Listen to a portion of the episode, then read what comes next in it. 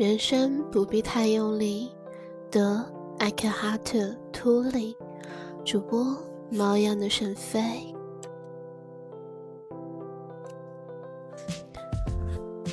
第二章，开启认知的新格局。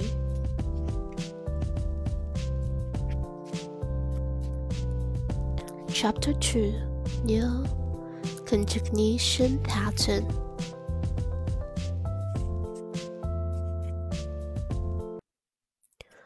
人们多么容易陷入思维概念的牢笼中啊！人类的大脑总是渴望知晓、理解和控制，常常把自己的想法和观念误认为是真理。他总说：“道理就是这样的。”你要超越这一观念，进而认识到，无论你怎样理解自己或他人的人生与行为，无论你如何评价任何局面，都只不过是众多观点中的一个观点，众多角度中的一个角度，只不过是一些想法而已。然而，现实是一个统一的整体。万事万物交织在一起，相互影响，没有任何事物可以独立存在。思考会打碎现实，将它切分成零碎、零星琐碎的概念碎片。会思考的大脑是一个强大的工具，但如果你没有觉察到它只是意识的一个很小的层面，只是你的一个很小的层面，而让它完全的掌控你的人生的话，它便会暴露出极大的局限性。How easy it is for people to become trapped in their conceptual prisons, the human mind, in its desire to know, understand, and control, mistakes its opinions and viewpoints for the truth.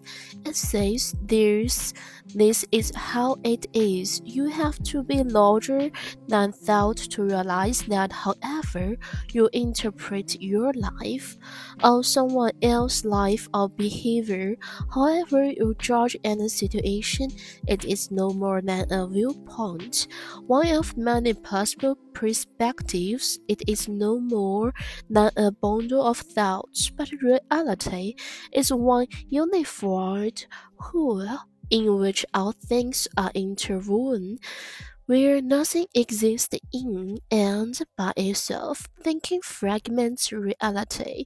It calls it up into conceptual bits and pieces. The thinking mind is a useful and powerful tool, but it is also very limiting when it takes over your life completely, when you don't realize that it is only a small aspect of the consciousness that you are. 智慧并不是思想的产物，我们深知智慧来源于将自己的全部注意力集中在某个人或某件事这种简单的行为上。关注是原始的智性，是意识本身。它消除了概念化思维形成的障碍，使人们认识到没有任何事物是可以独立存在的。关注是治愈大师，使观察者与被观察者在意识的领域融为一体，使分离得以相融。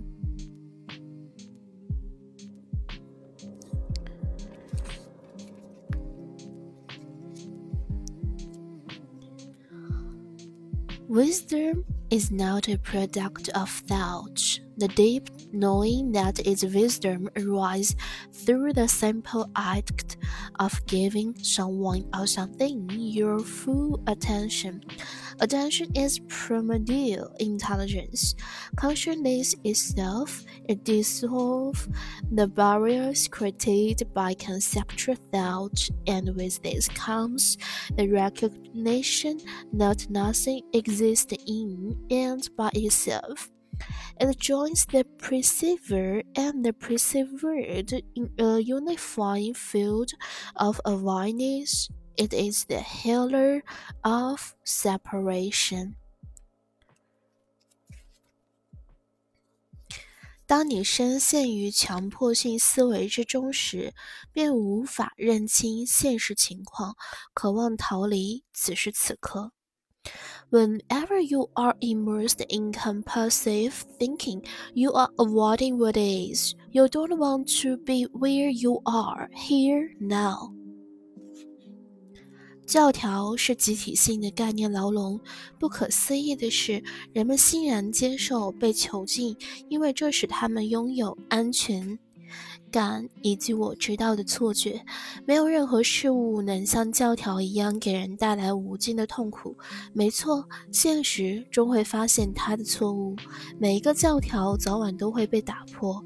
然而，除非我们认清虚伪的本质，否则它将被另一个教条所替代。那么，什么是其虚伪的本质？对思想的认同。Dogmas are collective conceptual presence. And the strange thing is that people love their prison cells because they give them a sense of security and a false sense of I know. Nothing has inflicted more suffering on humanity than its dogmas. It is true that every dogma crumbles sooner or later because reality will eventually disclose its falseness. However, unless the basic delusion of it is seen for what it is, it will be replaced by others. What is the basic delusion? Identification with doubt.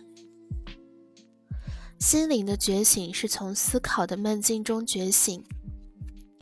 Spiritual awakening is awakening from the dream of doubt. 意识的领域浩瀚无边，思想根本无法触及。当你不再相信自己所思考的一切，你便跳出了思想。你会清醒地发现，这个思考者并不是真正的你。The realm of consciousness is much vaster than thought can grasp. When you no longer believe everything you think, you step out of thought and say clearly that the thinker is not who you are. 大脑总是处于不满足的状态，总是渴求更多。当你认同了你的大脑，你就很容易觉得无聊和焦躁不安。无聊意味着大脑渴求更多的刺激和更多的精神食粮，却永远不知足。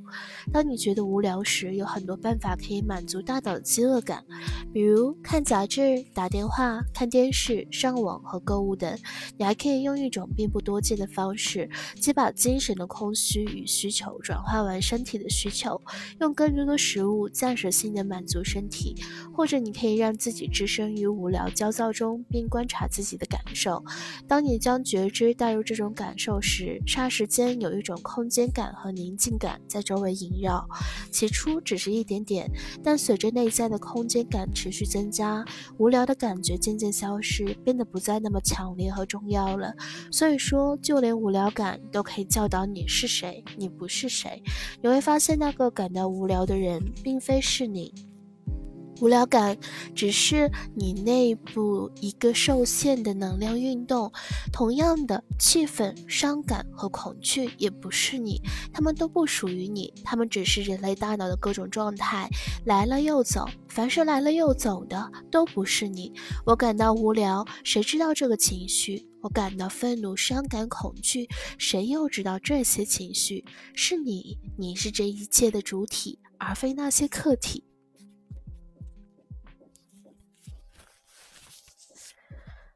The mind exists in a state of not enough, and so is always greedy for more. When you are identified with mind, you get bored and relax very easily. Boredom means the mind is hungry for more stimulus, more food for thought, and its hunger is not being satisfied.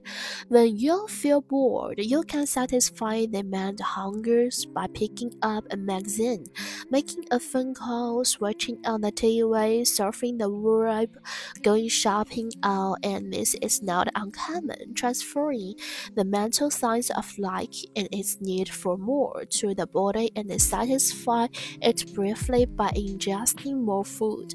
Or you can stay bored and relax and observe what it feels like to be bored and relaxed.